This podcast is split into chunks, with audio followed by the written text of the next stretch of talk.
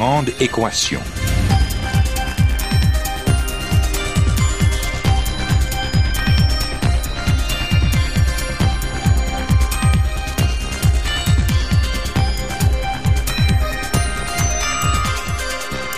Ici Normand Mousseau, bienvenue à La Grande Équation, votre rendez-vous hebdomadaire avec la science. Cette semaine, le traitement médical, une entreprise communautaire.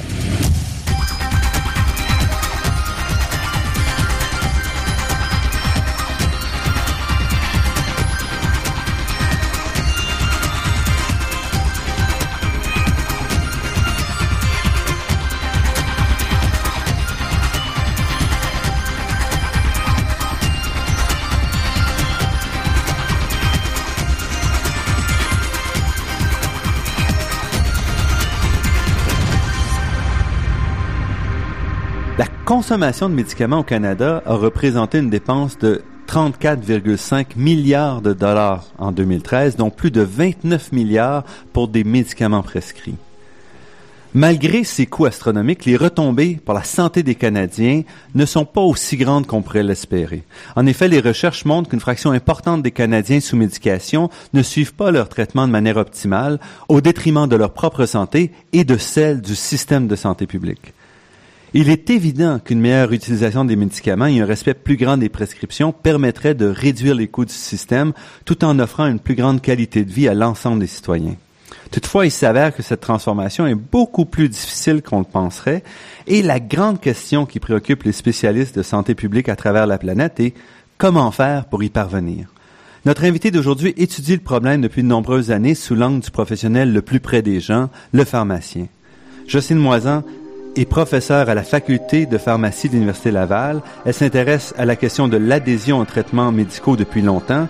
Elle fut directrice du réseau québécois de recherche sur l'usage des médicaments, co-directrice du réseau québécois de recherche sur les médicaments et elle est depuis 2009 titulaire de la chaire sur l'adhésion aux traitements au Centre de recherche du CHU de Québec, Université Laval. Jocelyne Moisan, merci d'avoir accepté notre invitation. Bienvenue. Dans mon introduction, j'ai souligné de manière euh, rapide la difficulté pour les gens sous médication de suivre leur traitement. Est-ce que vous pouvez euh, en dire de manière euh, peut-être un peu plus euh, élaborée? Sur, euh, leur sur la difficulté. En fait, c'est très difficile de savoir pourquoi les gens ne prennent pas leurs médicaments tels qu'ils ont tels qu'ils ont été prescrits. On, on euh, je recommence.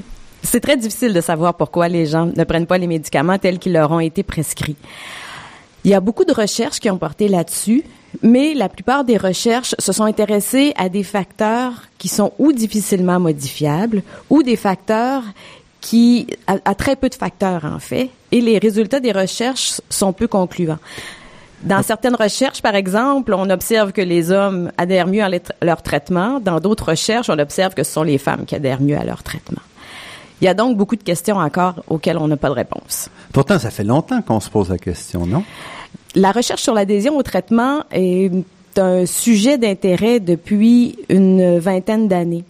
Au départ, on s'est surtout intéressé à quantifier l'adhésion au traitement, à essayer de, de, de compter la proportion, de connaître la proportion de gens qui prennent leurs médicaments tels que prescrits, parce qu'avant, on croyait que si le médecin de- prescrivait de façon automatique, il y avait juste à bien expliquer et la personne allait prendre son traitement.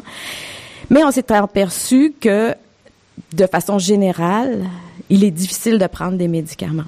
Si vous voulez des données, on a observé qu'au Québec, cin- euh, 25 des gens qui avaient débuté un traitement avec un médicament contre le diabète pendant quatre ans, 25% des gens avaient, ne prenaient plus leur traitement à la fin de la première année. Et ensuite, si on prenait les gens qui avaient poursuivi leur traitement pendant un an, il y en a à peu près 25% aussi qui n'avaient pas pris leurs médicaments tous les jours. Ça veut dire au bout du compte que à peu près qu'une Ah. forte proportion de gens n'ont pas suivi leur traitement correctement. Et ça, ça s'applique aux gens qui ont des courts traitements puis des maladies chroniques ou c'est différent? En fait, c'est différent. Euh, la, en ce qui concerne les traitements euh, chroniques, le problème est encore plus important parce que la durée de traitement est plus longue. Mais en fait, pour à peu près tous les traitements chroniques, on voit qu'au cours du temps, les gens arrêtent de prendre leur traitement. Mais il faut pas se décourager parce qu'on s'aperçoit aussi qu'il y en a plusieurs qui recommencent à prendre leur traitement. Et ça, on l'a observé aussi parmi les gens qui ont arrêté leur traitement antidiabétique. Il y en avait une très forte proportion qui avait recommencé dans, dans les jours qui suivaient. Et est-ce que ça dépend des maladies? Assez surprenamment, pas beaucoup. Euh, en fait, toutefois, le, le seuil qu'on utilise habituellement pour déterminer si quelqu'un adhère à son traitement ou non varie selon les maladies. Par exemple, on sait que l'adhésion au traitement euh, pour le VIH, contre le VIH-Sida, doit être très forte. Parce que si la personne ne prend pas son médicament euh, de façon régulière, il y a une augmentation du, de la charge virale. Et donc, il y a un effet qui est assez immédiat. Absolument, on peut pas se permettre du tout de, C'est ça. de rater. Mais, par exemple, dans le cas du diabète, de l'hypertension, on accepte un seuil un peu plus... Euh, on accepte un seuil un peu plus bas pour dire que quelqu'un prend son traitement correctement ou pas. Mais de façon générale, pour les maladies chroniques, c'est à peu près toujours la même chose. D'accord. Et que- comment vous définissez justement l'adhésion au traitement? Il y a eu beaucoup, beaucoup de débats là-dessus. Euh, il y a beaucoup de mots pour décrire ce comportement-là et il y a eu beaucoup de travail méthodologique là-dessus. D'abord, l'adhésion au traitement, de façon générale, c'est défini par l'OMS comme étant euh, la- la- l'adhésion, euh, c'est-à-dire que selon l'OMS, on considère que quelqu'un qui adhère à son traitement le prend comme il lui a été prescrit, c'est-à-dire qu'il prend euh, la bonne dose, si c'est un médicament qu'il doit prendre tous les jours, qu'il prend tous les jours. Il le prend aussi à l'heure prévue, avec les aliments ou non, avec euh, donc quelqu'un qui adhère complètement à son traitement, il regarde son papier de prescription, il fait exactement la bonne chose. Mais euh, d'après les articles que vous avez écrits, vous êtes un petit peu moins rigide que ça. Oui, on est moins rigide que ça parce que c'est très difficile d'avoir de l'information sur le moment et la circonstance dans laquelle les gens prennent leurs médicaments. Il y a des outils qui le permettent, mais c'est des outils que nous, on n'utilise pas, principalement parce qu'ils sont très coûteux. Alors vous, vous définissez ça de quelle façon? En fait, euh, tout dépend du, de la question de recherche qui nous intéresse. Par exemple, euh, on peut travailler avec les bases de données qui sont régies par euh, la Régie de l'assurance maladie du Québec. On peut obtenir de la Régie de l'assurance maladie du Québec des informations sur, dénominalisées évidemment, sur les médicaments qui ont été pris par un grand groupe de la population québécoise. Et on peut, à partir des informations qui nous sont transmises par la Régie, par exemple, euh, identifier une population, de, un groupe de personnes qui ont commencé un traitement et vérifier au bout d'un an s'ils ont encore un médicament. Donc essentiellement, vous, vous regardez les prescriptions pour des maladies chroniques. Vous savez qu'en principe, la personne devra prendre ça. toute sa vie ces médicaments-là. Vous revenez un an après, puis vous dites, est-ce que cette personne va encore chez le pharmacien acheter ces médicaments? Oui ou non? C'est ça. Et, et ensuite, on peut déterminer avec à l'aide de ces. En fait, ce ne sont pas vraiment les prescriptions parce que les prescriptions c'est le papier que le médecin donne, mais en fait, ce que les personnes ont réclamé au pharmacien sont allés acheter en fait. On est capable de savoir combien de jours dans une année ont été couverts par une de ces réclamations là. Et habituellement, quand on travaille en maladie chronique, le seuil des bons adhérents est de 80 Alors, on dit quelqu'un qui a eu des médicaments pendant 80 des jours, lui, on considère qu'il est...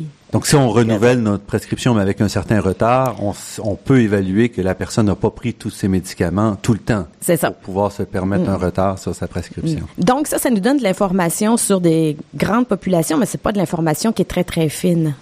On peut aussi interroger les gens pour savoir s'ils prennent leurs médicaments. Et là encore, il y a des tas d'outils, il y a des tas de questionnaires, évidemment, euh, qui ont des validités qui sont variables. Évidemment, si la question est vous les prenez, vos médicaments, quelle est la réponse? Les gens disent oui. Et malheureusement, c'est la question que bien des médecins posent.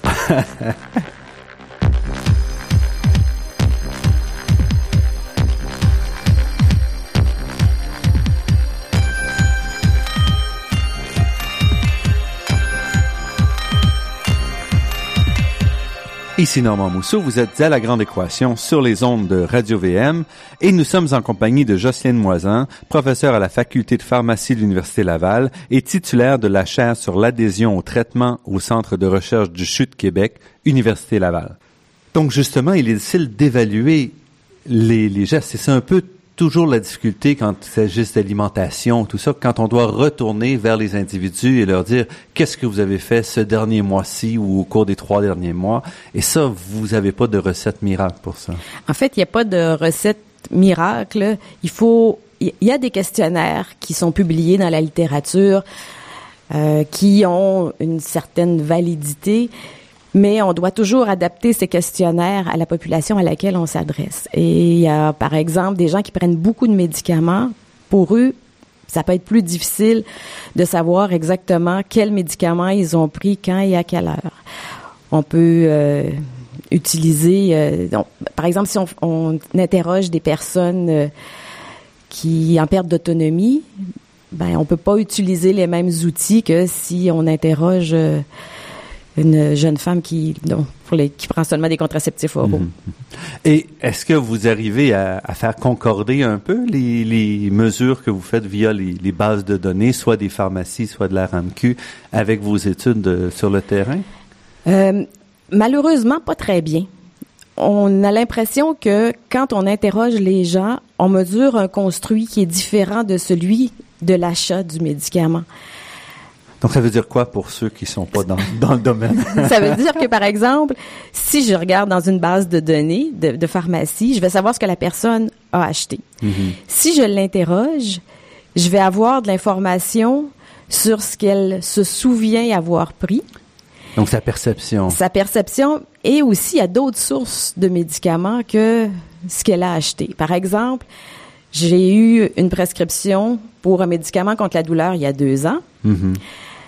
J'ai pas pris tous mes comprimés, mais maintenant j'ai mal. Donc, je peux aller prendre les médicaments que j'ai achetés il y a deux ans. Ça, aussi, vous pouvez euh, me dire, euh, voici, j'ai un médicament qui fait très, très bien, essaye le don. Donc, il y a d'autres sources de, de, même pour les médicaments prescrits, -hmm. il y a d'autres sources d'information, il y a d'autres sources d'approvisionnement, si on peut dire. Pas toujours de bonnes sources d'approvisionnement, mais d'autres sources. Il faut considérer aussi que quand on interroge les personnes, on peut avoir de l'information sur des produits qui sont non prescrits, donc qui sont pas dans les bases de données -hmm. de pharmacie, et aussi sur tous les autres produits de santé comme les produits naturels, etc. Donc ça vous donne une source différente, mais pas nécessairement plus fiable ou. Euh... Il y a beaucoup de débats sur la fiabilité. Moi, j'aime bien, j'aime bien croire que les gens ne mentent pas aux chercheurs. Mais sans mentir, comme vous disiez, c'est, c'est, hum. ça dépend de la mémoire, ça dépend de, de plein de choses. Donc, c'est pas nécessairement des mensonges, mais c'est. Euh, ou vous avez vous, des carnets, des choses comme ça pour. Euh... Oui, ça aussi peut être fait.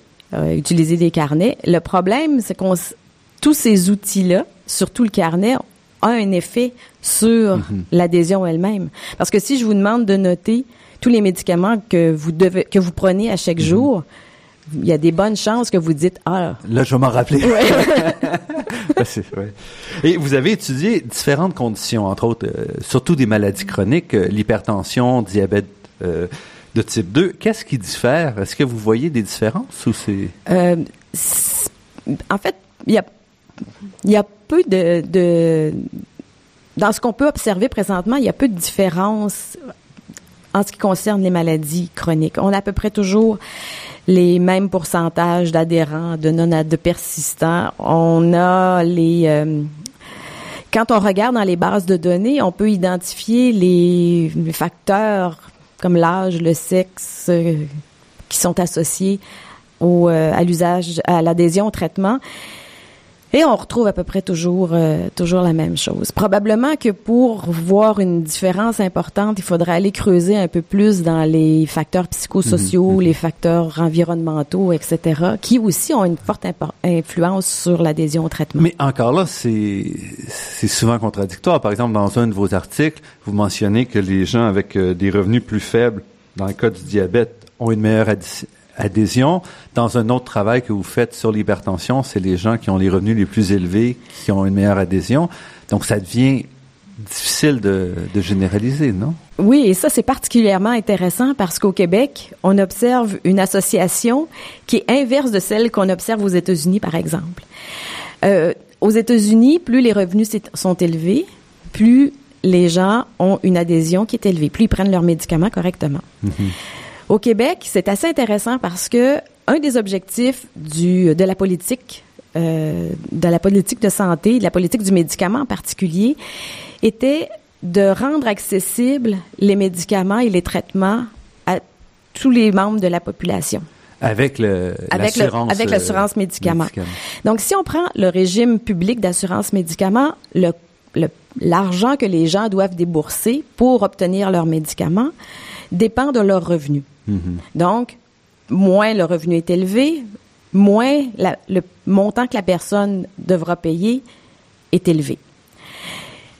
Donc, l'objectif était de faire, était en fait d'avoir un bon filet social concernant les médicaments. Et ce qui est intéressant, c'est que ce qu'on a observé à partir des bases de données de la Régie de l'assurance maladie, c'est que les gens qui ont le co-paiement le plus faible, donc les gens qui ont le niveau de revenu le plus bas, sont aussi adhérents, sinon plus, à leur traitement que les gens qui ont un revenu élevé. Et pour moi, c'est une très bonne nouvelle parce que ça nous montre que notre filet social fonctionne je peux continuer là-dessus. On a fait une, des études aussi où on a regardé euh, la qualité du traitement et l'adhésion au traitement euh, contre la dépression et contre la schizophrénie en regardant en utilisant l'indice de défavorisation sociale et matérielle. Alors chaque personne du Québec a un indice de défavorisation matérielle et on s'est aperçu. Et ça, c'est euh, comme le revenu d'une certaine façon. En fait, c'est un indice qui est formé de plusieurs indicateurs. C'est un indice qui est un indice écologique qui est formé de plusieurs indicateurs. Et on, les gens qui habitent, en fait, donc cet indicateur-là est un indicateur qui représente le milieu de vie d'une personne en termes de niveau matériel et de niveau social. Et plus la défavorisation matérielle est faible, est grande, plus la défavorisation sociale est grande, mais ben, plus mhm. la personne vit dans un dans un, environnement où il y a des précaires, euh, de pauvreté, etc. Mhm. Et on s'est aperçu en utilisant les cet indice de cet indice de déprivation que peu importe le niveau de déprivation au Québec, les gens avaient le même type de traitement et avaient le même niveau d'adhésion au traitement. Donc le, le programme, vraiment l'assurance médicaments, fait une différence. Ben, ça semble fonctionner en tout cas, au moins pour cet aspect-là.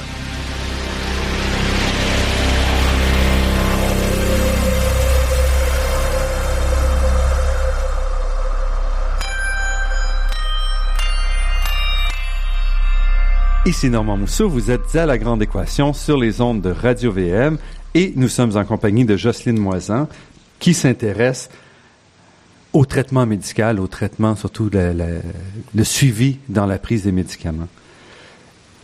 Qu'est-ce qu'on sait de l'importance de prendre les médicaments, de suivre les traitements sur les coûts du système? Est-ce qu'on a une information? Encore là, il y a des informations qui sont, euh, qui sont assez éparses et parfois euh, contradictoires. D'une part, si une personne suit son traitement, elle doit acheter des médicaments. Donc, on a une augmentation du coût des médicaments. Ce sur quoi on risque de se rattraper, c'est sur le coût des hospitalisations, euh, de la mortalité mhm. précoce, les etc. Pertes de journée de travail, les pertes de journée de travail, euh, etc. Mais les liens encore là sont pas toujours très très très très clairs. Mais en fait, on peut se demander s'il y a juste les coûts qui sont importants. Mais si je reformulais ma question, c'est pourquoi est-ce que ça vous préoccupe à ce moment-là? En fait, pourquoi ça nous préoccupe? Principalement euh, parce qu'on pense qu'il y a des bénéfices à prendre des médicaments. Les essais cliniques montrent bien que certains médicaments, pour certaines pathologies et pour certaines personnes, améliorent la santé, améliorent l'espérance de vie, améliorent la qualité de vie. Donc, c'est le, postulat de base. l'effet des médicaments hors, observé hors des essais cliniques est plus, parfois, est plus difficile à, à prouver. Le premier critère pour qu'un médicament euh, soit efficace, c'est que le diagnostic ait été bon et que le médicament soit prescrit pour le bon diagnostic. Quand on se retrouve au niveau de l'adhésion, il faut faire le postulat que le médecin a bien fait, le diagnostic et a prescrit le bon médicament. Parfois, c'est pas un postulat qui tient, mais on part de ce postulat-là. Donc, si on se dit diagnostic adéquat, prescription adéquate, il y aurait donc avantage à la, aux pour les personnes de prendre mhm. leur, euh, leur traitement. Et on sait que tout le monde ne le prend pas. Mhm. Mais aussi, on sait que dans les, dans les tests cliniques, on fait pas nécessairement d'optimisation ou de d'évaluer justement est-ce que quelqu'un qui prendrait 80% de son traitement, quel est l'effet? Donc vous avez vous pouvez pas vous appuyer sur des tests cliniques pour vraiment savoir à quel point vous devez euh, évaluer la qualité de l'adhésion? Ah, en fait, tout à l'heure, je vous parlais d'un seuil de 80% mais c'est plutôt un seuil qui, qui est une espèce de consensus, mais sans grandes évidences. En fait, tout le monde tout le monde se base sur une étude qui a été faite il y a longtemps, que j'avoue, je n'ai même jamais lu, dans laquelle on a observé que les gens qui prenaient 80% de leurs médicaments contre l'hypertension mm-hmm. avaient une diminution de la tension artérielle comparable à ceux qui prenaient leurs médicaments 100 des jours. Alors, il y a eu une espèce de seuil historique qui s'est établi et on calcule habituellement 80% Mais de plus en plus, ce qu'on fait, c'est ce qu'on appelle les analyses de sensibilité. C'est-à-dire qu'on fait toutes les analyses avec notre seuil de 80% Et là, on voit, par exemple, quels sont les effets sur la mortalité ou sur les mm. hospitalisations. Et après, on reprend les analyses en utilisant un seuil à 70 un seuil à 75% 85 et 90% Et on devient de plus en plus confiant que l'adhésion au traitement a un effet si on a les mêmes estimations de risque mm-hmm. quand on compare avec des Parce qu'en principe, donc c'est ça qui est intéressant. Je vais revenir parce que vous disposez d'immenses banques de données. Donc, malgré la difficulté de vraiment savoir ce que valent chacun de ces chiffres-là, vous êtes assis sur la banque de données de la RAMQ, et donc c'est 8 millions d'individus, pas tous qui prennent des médicaments heureusement, mais vous êtes assis sur une banque de données très importante qui vous permet de faire des statistiques difficilement réalisables autrement. Euh, oui, il y a beaucoup d'avantages à faire des analyses dans les grandes bases de données. Et ça, en fait, l'accès à ces bases de données-là a permis de répondre à des questions auxquelles on n'était pas capable de répondre avant. Et ça, je parle sur le plan international. Et même la base de données de la régie est une petite base de données par rapport à d'immenses banques de données où il y a plus. Mais d'un côté, vous disposez du fait que votre votre population est beaucoup plus large en termes de revenus, entre autres que beaucoup des banques de données commerciales où là, c'est ce que les gens assurés qui ont. Euh, oui, exactement. Exactement. Ici, on a, en fait, notre problème, c'est qu'on n'a pas les gens qui sont assurés par des régimes d'assurance médicaments privés. Donc, on sait qu'on a un échantillon qui est pour ah, les moins de 65 ans est un peu est biaisé. Mm-hmm. On sait que pour les 65 ans et plus, on a accès à à peu près toute la population, sauf les gens qui sont hospitalisés ou qui sont en hébergement. Mm-hmm. Mais pour les moins de 65 ans, on n'a pas les travailleurs qui sont assurés par des régimes mm-hmm. privés. Et ça, ça vous permet quand même, vous mentionniez, de voir les seuils. Donc, est-ce que vous avez eu des surprises sur certains médicaments ou certaines classes de médicaments? Euh, pas, pas vraiment, non. Donc, c'est-à-dire que vous voyez bien que les médicaments, il y a un effet si on ne les prend pas ou si on les prend à 70, 85. Vous voyez vraiment qu'il y a des effets sur la santé? Ben, avec les informations qu'on a présentement, oui. Mais euh, comme je vous dis, le problème avec les, les, les bases de données, c'est qu'on a toujours des chiffres populationnels. Alors, on n'est pas capable de dire, euh, vous, si vous prenez 80% des médicaments qui vous sont prescrits, vous allez vivre plus longtemps. Donc, mhm. par exemple, dans la population du Québec, les gens qui ont pris leurs médicaments contre le diabète ont été hospitalisés, ont eu un moins grand risque d'hospitalisation que les autres. Mais il y a mhm. Beaucoup d'autres facteurs qui vont évidemment faire qu'on va se retrouver à l'hôpital ou qu'on va mourir. Et ça, est-ce que il y a moyen d'aller chercher cette information-là? Ou est-ce qu'il y a une volonté? Parce que, évidemment, dans le cas du médicament, on met beaucoup d'argent en amont jusqu'à temps que le médicament soit accepté, parce que là, on veut être capable de vendre le médicament. Mais après ça, souvent, on arrête pas mal les études une fois que le médicament est sur le marché, ou là, on fait pas le suivi qu'il faudrait. Hmm. En fait, le, le financement pour le type de recherche sur l'usage des médicaments est aussi difficile que celui. Euh, la recherche est aussi difficile que pour les autres types de, de recherche. Le, concernant, il y a une partie de notre recherche qui est financée par euh, par l'industrie. Mais évidemment, ils vont pas mettre autant d'argent pour voir euh, si le médicament est utilisé correctement que pour le que pour le développer. Donc vous vous retrouvez à, donc c'est une vous retrouvez à disposer de budgets moins importants que pour le développement d'un médicament, pour être capable de faire le suivi. Comme oui, puis en fait, de façon générale, la recherche sur les médicaments, une fois qu'ils ont mis, qu'ils ont été mis en marché, est beaucoup moins importante et en nombre d'études et en financement que les études précliniques. Et est-ce que vous vous retrouvez à l'intérieur d'un réseau international? Est-ce que à travers le monde, on s'intéresse à ces questions-là ou c'est beaucoup une une question nord-américaine ou euh? En fait, au départ, il y a, il y a une trentaine d'années, c'était une question qui était principalement nord-américaine et on a une association qui est la Société internationale de pharmacoépidémiologie euh, qui a 31 ans maintenant, donc c'est assez récent. Euh, au départ, il y avait seulement les Américains qui euh, faisait de la pharmacoépidémiologie. Les Québécois sont rentrés assez rapidement dans, dans le groupe, principalement à cause de la qualité des données dont nous disposons. Maintenant, euh, il y a des gens à peu près partout dans le monde qui font de la recherche sur euh, l'usage des médicaments, évidemment principalement aux États-Unis, au Canada, en Europe. Mm-hmm. Mais maintenant, on commence à en avoir en Asie et quelques tentatives en Afrique aussi. Restez avec nous, notre entretien avec Jocelyne Moisan se poursuit après cette pause.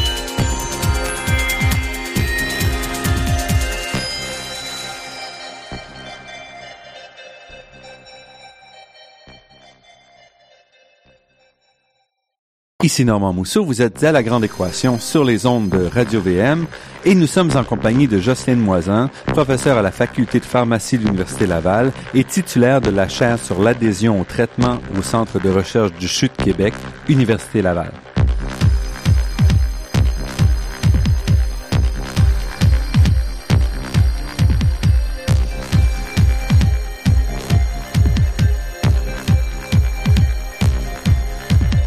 Jocelyne Moisin, la question de la prise de médicaments, c'est aussi une question euh, très sociale. Donc, comment est-ce qu'on convainc les gens? Comment on arrive à s'assurer que les gens vont prendre leurs médicaments? Donc, il y a un aspect psychologique, il y a un aspect de formation. Comment est-ce qu'on on, s'agrippe à cette question-là? Comment on fait des progrès? Parce qu'on voit que c'est très, très difficile, que ce soit dans l'obésité, dans la lutte pour l'alimentation, de meilleure alimentation. C'est très, très difficile d'inculquer ou de, de, transformer les habitudes des gens? Je pense que c'est difficile de. En fait, je devrais pas. J'aime pas beaucoup le mot transformer les habitudes des gens. Je préfère euh, aider les gens à transformer leurs habitudes s'ils en sentent le besoin, s'ils en ont envie et s'ils sont motivés. Je pense que comme chercheur ou comme professionnel de la santé, on peut pas s'ingérer dans la vie des gens au point de leur dire vous devez prendre votre traitement. Je pense qu'il y a toujours une forme mhm. de, de, libre arbitre. Euh, mais à la fois, il on doit apporter un soutien, on doit trouver une façon de soutenir quelqu'un qui veut faire son traitement. Ça ne veut pas dire qu'il va être capable au quotidien de, le maintenir. En fait, comme il y a beaucoup de facteurs qui influencent l'adhésion au traitement, euh, l'idéal, ça serait de toucher tous ces facteurs, euh, tous ces facteurs à la fois. Mais euh, on peut pas s'attacher à tout. Il faut penser qu'il y a des facteurs qui sont directement liés à la maladie. Par exemple, si j'ai des symptômes, il y a probablement plus de chances que je prenne mon médicament que si je sens rien. Mhm. Et surtout si le médicament diminue mes symptômes, ça, ça, va aider. Donc, il y a des aspects qui sont liés à la maladie. Il y a des aspects qui sont liés au médicament lui-même, comme par exemple, si la, la posologie est compliquée, réveiller un petit en pleine nuit pour lui donner son antibiotique parce qu'il y a une otite, c'est pas très, très agréable. Euh, les multiples doses, les multiples formulations. Donc, il y a un travail à faire pour trouver, pour, pour essayer de diminuer la complexité des traitements. Ensuite, il y a tous les aspects organisationnels. Par exemple, si ma prescription est terminée, Mhm. mais que j'ai mon rendez-vous chez le médecin dans six mois, je peux pas adhérer à mon à mon traitement. Il y a les donc tous les aspects d'accessibilité sont des aspects importants. Tous les tout ce qui touche le système de santé peut être aidant ou non. Ensuite, il y a les problèmes économiques, comme on l'a vu tout à l'heure. Probablement qu'au Québec, pour la plupart des médicaments remboursés par la régie, c'est peut-être pas un si grand problème en termes de coût des médicaments, mais en fait, il y a d'autres aspects aussi économiques qui peuvent avoir euh, qui peuvent avoir de l'importance. Et il y a aussi tout ce qu'on appelle les dans notre jargon les variables psychosociales. C'est-à-dire ce que les gens pensent, croient, sentent, ont comme influence, tout ça peut influencer grandement la- l'adhésion au traitement. Par exemple, si euh, vous êtes convaincu qu'un médicament c'est un poison et que vous en prenez pas parce que c'est pas naturel, Oui, là, à ce moment-là. ben, le- il y a- donc il faut la- l'autre type de recherche que nous faisons quand nous essayons d'aller plus loin que dans les bases de données, c'est d'interroger les gens pour connaître leur euh, motivation pour ne pas à les prendre ou Mhm. ne pas les prendre. Qu'est-ce qui, qu'est-ce qui ressort de plus, est-ce qu'il y a quelque chose qui ressort de manière euh, plus importante? Ça, ça peut varier euh, selon, ça varie un peu selon les maladies et la, il y a, en fait, toutes les croyances négatives sortent souvent.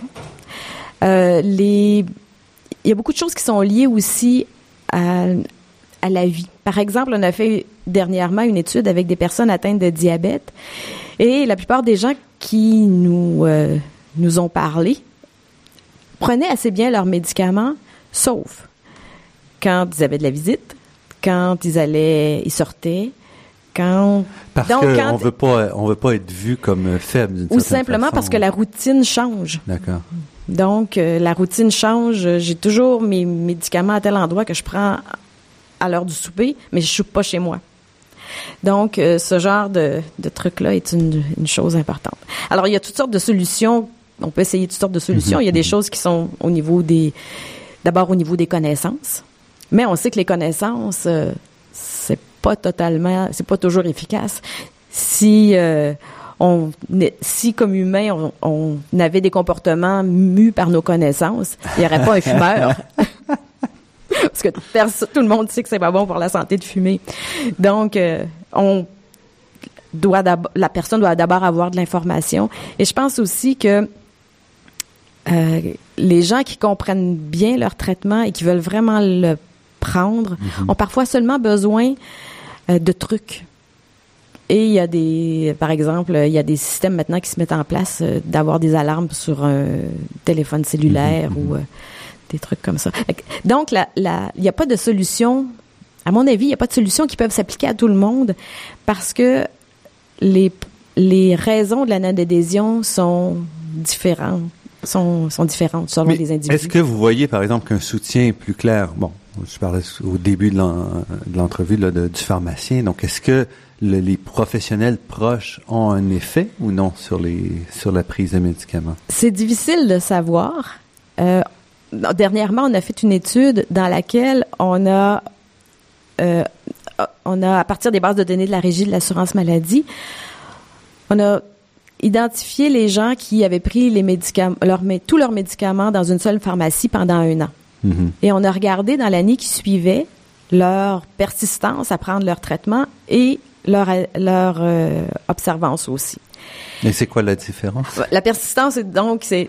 En fait, l'adhésion, j'aurais dû commencer par ça. L'adhésion, ça peut être divisé en plusieurs con- Mhm. concepts. Donc, le premier concept, d'abord, il faut, pour adhérer à son traitement, il faut le commencer.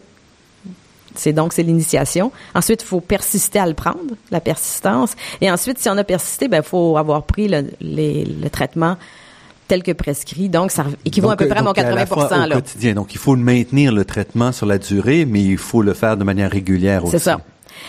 Donc, ce qu'on a fait, c'est qu'on a regardé, on a identifié les, les gens qui avaient allés dans une seule, qui avaient, qui avaient acheté tous leurs médicaments dans une pharmacie pendant un an. On a regardé dans l'année suivante quelle, est, quelle était la proportion de ceux qui avaient persisté à prendre leur traitement. Et parmi ceux qui avaient persisté, la proportion de ceux qui en avaient eu 80 du temps. Et on s'est aperçu que les gens qui avaient fréquenté une seule pharmacie avait une probabilité plus grande d'être persistant, une probabilité plus grande d'être observant.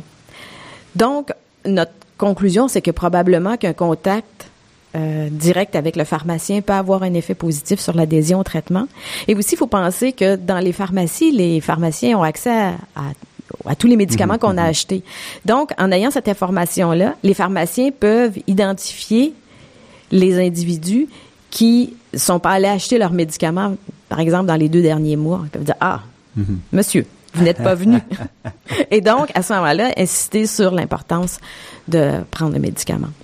Donc cet aspect-là, mais encore une fois, vous le voyez comme ça, mais il n'y a pas eu de programme ou de test pour voir est-ce que ça peut aider ou non. Euh, est-ce qu'au niveau de ce contact comme ça, il y a En fait, il y a, eu il y a eu quelques études, il y en a eu quelques-unes au Québec, euh, dans lesquelles on a observé que si on accompagnait les si les pharmaciens faisaient une, une intervention plus intensive pour améliorer mhm. l'usage des médicaments, ça avait un effet positif. Et là, le problème, c'est qu'on se retrouve, par exemple, cette année avec euh, une diminution d'une certaine façon des services des pharmaciens qu'on va voir. Et ça, vous pensez que ça peut avoir un effet ou euh? Difficile à savoir parce qu'en même temps, ils vont ils vont gagner, ils vont avoir ils vont avoir le le pouvoir de faire de nouveaux actes qui visent à l'amélioration de l'usage des médicaments. Donc, on va voir euh, c'est difficile de savoir. Ou bien, bien est-ce qu'ils vont diminuer leurs services, est-ce qu'ils vont les augmenter? Je ne sais pas. Et vous avez fait allusion à, la technologie aussi. Est-ce que vous pensez que c'est vraiment quelque chose qui peut aider? Donc, euh, vous mentionnez par exemple les, téléphones intelligents où il est facile de dire même maintenant, souvent on peut simplement dire au téléphone, rappelle-moi tous les jours, deux fois par jour, et on va avoir un rappel. Ah, en fait, si on regarde sur le plan euh, international, il y a beaucoup d'initiatives euh, de il y a toutes sortes mhm. d'applications pour améliorer l'usage des traitements. Et la, maintenant encore, les les résultats sont, sont mitigés. Il faut, faut penser aussi que ce sont des, des outils qui peuvent être utilisés de multiples façons. Par exemple, tout à l'heure, je, je, je, parlais que tout, tout, je disais que toutes les personnes n'ont pas les mêmes raisons mhm. de ne pas prendre leurs médicaments. Donc, dépendamment de l'application électronique, ça va jouer mhm. plus ou moins positivement sur une personne en particulier. donc c'est pas euh, comme souvent la technologie n'est pas la réponse à tout, c'est ça. Ben, jusqu'à date, elle n'a pas prouvé qu'elle était la réponse euh, pour l'adhésion au traitement, pas la réponse parfaite en tout cas.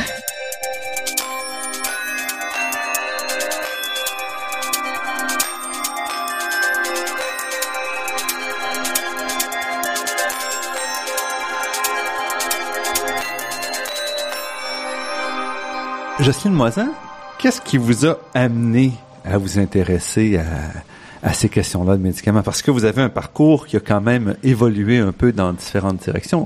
Donc, où est-ce que vous, qu'est-ce que vous vouliez faire quand vous, vous avez commencé vos études? Oh, est-ce que vous voulez une histoire longue ou une histoire courte? On va prendre l'histoire longue. en fait, je me suis posé cette question-là en, en, venant ici tout à l'heure, puis je me disais que dans le fond, probablement que ça a commencé à l'école secondaire, mais pas pour les bonnes raisons, pas pour celles auxquelles on pourrait s'attendre, euh, par exemple, une petite fille sage euh, qui euh, qui s'intéresse à la science, c'est plutôt l'inverse. En fait, quand j'étais à l'école secondaire, je, je m'amusais beaucoup. je lisais des romans pendant les cours de chimie, de physique et de mathématiques. Je m'en suis quand même tirée honorablement. Et je suis sortie de l'école secondaire en sachant vraiment pas ce que je voulais faire, puis en ayant un dossier moyen, disons. Mm-hmm. Quand je suis arrivée au cégep, je savais toujours pas ce que je voulais faire. Puis mes parents m'avaient dit, va en sciences, euh, tu, ça mène à tout. Donc j'ai fait chimie, physique, mathématiques, toujours en lisant des romans pendant les cours. Ce qui a fait que quand je suis sortie euh, du, euh, du cégep, euh, mon rêve était d'aller en réadaptation mhm. et que mon dossier ne me permettait pas d'aller en réadaptation. Et j'ai été refusée carrément. Mais je les comprends de m'avoir refusée d'ailleurs. Et je me suis retrouvée dans le bureau de l'orienteur en n'ayant aucune idée de ce que j'allais faire. Et puis j'ai trouvé un dépliant qui traînait dans la salle d'attente sur un programme qui s'appelle le programme de consommation, qui est un programme de l'Université Laval. Puis je me suis dit, ben, je vais commencer par ça, ça va l'air intéressant. Je vais commencer par ça, puis j'aurai des bonnes notes et je, je changerai en, en, réadaptation par la suite. Et en fait, je me suis retrouvée en, en consommation. C'était un programme qui était très, très général, qui menait finalement à pas grand-chose, mais qui m'a permis de m'ouvrir à d'autres choses qu'aux maths, à la physique et à mhm. la chimie, chose que je que je n'aimais pas beaucoup. Et dans le cadre de ce programme-là, il y avait de la socio, il y avait de, des sciences de l'information, il y avait des, des, sciences politiques, il y avait de l'économique, il y avait toutes sortes de choses. Puis je me suis aperçue à ce moment-là que il y avait vraiment beaucoup de choses qui euh, qui m'intéressaient. Et comme ça m'a tellement intéressé la première année, j'ai fait finalement mon bac au complet. Et il y avait une partie aussi dans ce bac-là qui portait sur la nutrition, mais la mhm. nutrition normale. Donc, j'ai fini mon, bac et puis pendant deux ans, j'ai fait un peu de un peu de tout, un peu d'assistanat de recherche à l'université, un peu de il y avait des programmes quand j'ai terminé, il n'y avait pas beaucoup d'emplois, alors il y avait des programmes gouvernementaux pour donc j'ai fait un peu n'importe quoi et quand mais ce que je me suis rendu compte pendant cette période-là, c'est que ce que j'aimais le plus c'était la nutrition. Alors je suis revenue à l'université, j'ai fait un, un bac en nutrition, en diététique, et j'ai travaillé, j'ai travaillé pendant deux, pendant un an comme diététiste dans un centre hospitalier et ensuite dans une structure de santé publique. J'ai adoré ça. Euh, et mais j'avais un rêve dans ma vie, c'est d'aller travailler en Afrique. Donc, j'ai laissé mon emploi et je suis, je suis allée travailler pendant euh, un an et demi en coopération euh, en République islamique, en République fédérale islamique des Comores. C'est un tout petit archipel qui entre l'océan, dans l'océan Indien, entre euh, le continent africain et Madagascar. C'est tout petit, c'est un des pays les moins développés au monde. Je suis toujours surprise quand quelqu'un en a déjà entendu parler. Donc, dans le cadre de ce programme-là, c'était un, un programme qui était financé par l'ACDI, mené par le département de médecine sociale et préventive de l'Université Laval. Et l'objectif de ce projet-là était de mettre en place un système de soins de santé primaire. donc, je me suis retrouvée avec mon, euh, mon conjoint de l'époque qui était médecin dans un village où il y avait un hôpital, deux blancs et euh, quelques milliers d'habitants. Et moi, avec mon ma formation en nutrition, ce qu'on m'avait confié comme travail, c'était de faire un peu tout, mais aussi de, de, de voir comment on pouvait améliorer l'alimentation des enfants. Le problème principal vient dans des situations comme celle d'un pays très très pauvre, euh, vient principalement du sevrage précoce, parce que les si les mères n'allaitent pas leur bébé, elles leur donnent du lait en poudre, le lait en poudre de, le, du lait, le lait en poudre coûte cher, il n'y a pas, il y a pas d'eau potable, etc. Et, euh, la, et bon, et ça c'est le premier problème. Et le deuxième problème, c'est le début de l'alimentation des enfants. Alors, si on retarde trop l'alimentation, ben le bébé euh, dépérit. Sauf que ce que je voyais autour de moi, c'était pas des bébés euh, qui avaient l'air euh, mal nourris. Ils étaient pas grands, pas gros, mais ils étaient pas, euh, ils pas faméliques. Et il y avait un autre groupe qui travaillait. il y avait un groupe de Français qui travaillait dans la même zone du pays. Et il y avait une dame qui, elle, avait passé toute sa vie en Afrique et qui suggérait une diète, suggérait aux mères de donner une diète qui, à mon avis, diminuait la valeur nutritionnelle de mhm. par rapport à ce qu'il y avait de, traditionnel. Alors on a eu bien des discussions. Elle c'est la grande dame qui connaissait toute l'alimentation en Afrique. Moi j'étais là, j'avais 25 ans, j'arrivais en Afrique, je n'y connaissais rien. Et finalement je me suis dit, faudrait savoir ce que les enfants mangent. Alors, euh, avec le, le, des professeurs du département de médecine sociale et préventive, j'ai monté un projet pour euh, savoir ce que les enfants mangeaient. Alors, on a interrogé 10% des mères euh, de, l'île où j'habitais. Et là, j'ai commencé à comprendre les, bases de la recherche. Quand je suis revenue, j'avais pas vraiment d'emploi et euh, j'ai décidé de faire une maîtrise en épidémiologie avec les données que j'avais recueillies en Afrique. Donc, j'ai fait une maîtrise en épidémiologie nutritionnelle. Ensuite, j'ai travaillé comme assistante pour un professeur en épidémiologie nutritionnelle, mais j'avais pas l'impression que j'avais les capacités de devenir un chercheur. Et j'ai des amis qui sont devenus professeurs d'université, puis je me suis dit, oh, s'ils sont capables, peut-être que moi aussi je suis capable. Et donc, j'ai demandé à mon employeur, qui était un chercheur euh, qui mhm. faisait de l'épidémiologie nutritionnelle, de faire un doctorat. J'ai fait mon doctorat. Et après, j'ai travaillé dans une structure de santé publique. Mais il n'y avait pas assez de recherche à mon goût. Et par hasard, ben, il y a eu un poste en, à la faculté de pharmacie je connaissais à peu près rien aux médicaments, mais j'ai, euh, je connaissais à peu près rien aux médicaments, mais c'était de l'épidémiologie. Donc, l'épidémiologie, c'est vraiment une méthode qu'on peut, Mhm, utili- euh, qu'on peut adapter à plusieurs, euh, à plusieurs contextes. Donc, je me suis dit, ce qui m'intéresse, c'est la recherche. Donc, euh, je vais faire de la pharmacoépidémiologie. Mais c'est intéressant parce que les la majorité des chercheurs ont euh, normalement un, un parcours assez assez direct, mais il est aussi possible, comme vous, de de bifurquer ici et là, de faire quelques De quelques boucles. et- Une vocation tardive. Et donc, c'est l'épidémiologie vraiment qui, qui vous intéresse derrière Oui. tout ça. Donc, Oui. l'épidémiologie qui est, comment vous le définiriez? En fait, la, la définition officielle, c'est l'étude des problèmes de santé dans des grandes populations. Donc, on s'intéresse à des populations et non pas à des, euh, à des individus. L'épidémiologie, c'est une méthode qui, en fait, euh, dans lesquelles on calcule des risques sur des populations, dans lesquelles aussi, on, ben, en fait, on, on identifie des problèmes de santé, on, on essaie d'identifier les facteurs qui sont associés à ces, à ces, à ces problèmes de santé. On s'intéresse aussi à l'impact de ces problèmes de santé-là sur d'autres facteurs comme la mortalité, euh, les services de santé, etc.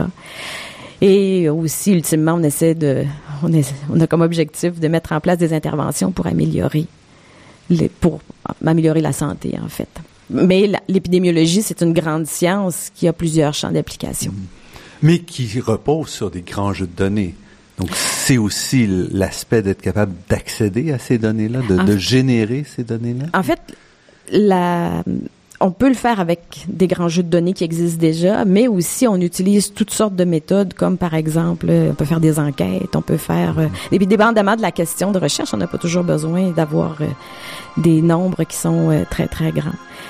Et aussi, ce qui est particulier, c'est que par exemple, en, quand on travaille en adhésion au traitement, en particulier dans notre groupe, on travaille beaucoup en interdisciplinarité et on utilise aussi des méthodes qualitatives. On fait un mélange de méthodes quantitatives et de méthodes qualitatives.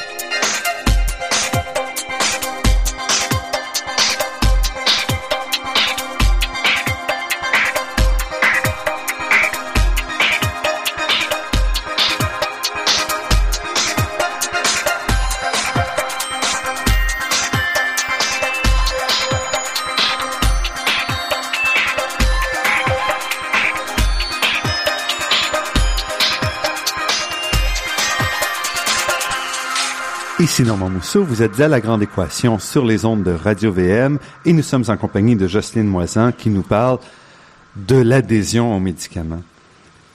Si vous regardiez sur les 20 dernières années, est-ce qu'il y a quelque chose qui a changé dans notre rapport aux médicaments? Probablement que oui, bien que je, suis, je ne sois pas une, une historienne des, des Mais médicaments. vous avez quand, quand même suivi notre rapport par rapport à la- aussi l'importance ou la façon dont on le prend ou est-ce que...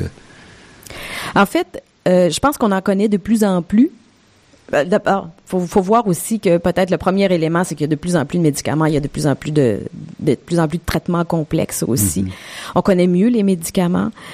Euh, et je pense que la, on connaît aussi mieux les euh, les effets néfastes des médicaments. Moi, je peux vous faire d'ailleurs, je peux vous faire un peu d'histoire. Avant les années 60, quand les médicaments étaient mis en marché, on s'intéressait, avant de mettre les médicaments en marché, on s'intéressait principalement à leurs effets bénéfiques. On s'intéressait pas aux effets néfastes. Et c'est la- l'histoire de la thalidomide qui a été le facteur déclencheur de l'intérêt pour les effets indésirables des médicaments. Euh, donc, la thalidomide est l'événement qui a donné naissance à la pharmacoépidémiologie parce que il y a eu un rapport euh, d'un médecin qui disait je trouve des enfants qui ont certains types de malformations et euh, à partir de ce moment-là, les les, euh, les organismes réglementaires ont demandé que non seulement les effets bénéfiques des médicaments soient utilisés, mais aussi les effets néfastes. Alors, euh, tout ça, je pense que c'est vraiment quelque chose qui est assez récent dans l'histoire euh, dans l'histoire de la santé, mais c'est vraiment un facteur qui a été déterminant de s'intéresser euh, de s'intéresser au risque. Et encore, il y a une bonne part de la recherche en pharmacoépidémiologie qui s'intéresse aux risques causés par les médicaments. On sait que dans les essais cliniques, les essais cliniques sont faits sur des nombres relativement restreints de personnes. Bien qu'il y ait des essais cliniques qui incluent 3 000 personnes, 4 000 personnes, c'est quand même restreint. Il y a certains effets indésirables qu'on verra jamais dans un groupe de 3000 personnes. Mm-hmm. Donc, quand on a l'avantage d'avoir des grandes, grandes populations comme celles qu'on a dans les bases de données, c'est de voir, d'identifier des effets indésirables qui sont rares. Aussi, une des choses qu'on n'a pas dans les essais cliniques, ce sont des comparaisons entre des médicaments. Dans les bases de données, on peut faire ces comparaisons-là entre des médicaments. Donc, vous avez... donc, ça fait, donc, ça, ce sont des, des avancées importantes, là, le risque et ensuite la comparaison euh, d'efficacité relative d'un mhm. médicament par rapport à l'autre. Mais ça fait aussi longtemps que vous suivez la question d'adhésion aux médicaments. Oui. Est-ce que, est-ce que ça change dans le temps ou est-ce que... En fait, ce qui a surtout changé, c'est, ça concerne les mesures de l'adhésion au traitement, la les définitions aussi des différents concepts. Donc, tout à l'heure, je vous parlais de persistance, mhm, observance, mhm. etc. Il y a quelques années, on se posait pas la, question de, est-ce que la personne a arrêté ou est-ce qu'elle a continué, mhm, euh, etc.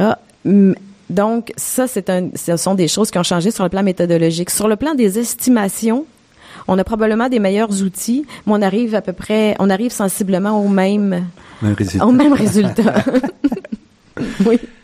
Et comme vous disiez, on a multiplié les médicaments, donc il reste que les traitements sont plus complexes. Les gens se retrouvent avec des piluliers euh, toujours plus gros, avec euh, plus de couleurs dedans et de formes différentes.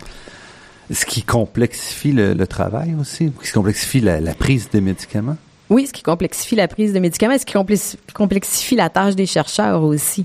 Parce que mesurer l'adhésion qu'une personne a pour un médicament, c'est plus facile que de regarder une classe de médicaments ou que de regarder un ensemble de médicaments. Par exemple, quelqu'un qui qui est atteint de diabète, souvent doit prendre ses médicaments contre le diabète, ses médicaments contre l'hypertension, ses médicaments contre l'hypercholestérolémie. Donc, comment on mesure l'adhésion pour un ensemble de médicaments? Et comment on voit aussi l'effet de cette non-adhésion ou de cette adhésion-là sur des la sur la santé? C'est très difficile parce que est-ce que le risque est plus grand de faire un infarctus si je prends pas mhm. euh, mon médicament contre le cholestérol ou si je prends pas celui contre l'hypertension? Mhm. Quel est le défi pour vous au cours des prochaines années? Le principal défi en tout cas pour moi et pour le, la chaire sur l'adhésion au traitement, c'est de nous je pense que maintenant nous avons principalement pour le diabète, nous avons suffisamment d'informations pour comprendre pourquoi les gens ne prennent pas leurs médicaments. Maintenant, l'étape qui, à laquelle on doit s'attaquer, c'est de bâtir des interventions, au moins une en tout cas, et ce qui est important, c'est de voir une, intervention. Donc, de, de trouver une façon d'intervenir pour augmenter l'adhésion. L'adhésion sans, comme vous dites, en respectant les, les désirs des, des patients. Et ce qui est particulièrement difficile quand on fait une évaluation d'intervention, c'est qu'on doit faire ce type d'évaluation-là de façon aussi rigoureuse que, que quand on, on euh, évalue l'effet d'un médicament. C'est-à-dire qu'on a besoin d'avoir souvent une répartition aléatoire. Donc un groupe témoin. un groupe témoin, un groupe euh, un groupe qui est exposé à l'intervention, un groupe qui n'est pas exposé à l'intervention. Il faut recueillir des données sur tous ces gens-là. Et euh, donc, il y a un défi qui est celui de trouver la bonne intervention, et il y en a un deuxième qui est celui d'en bien mesurer l'effet. Et ça, vous avez quand même les outils pour le faire. C'est la construction et le temps que ça prend pour mettre ça en place. On y arrive. Jocelyne Moisin, professeure à la faculté de pharmacie de l'Université Laval, co-directrice du réseau québécois de recherche sur les médicaments et titulaire de la chaire sur l'adhésion au traitement au Centre de recherche du CHU de Québec, Université Laval. Je vous remercie pour cette entrevue. Merci.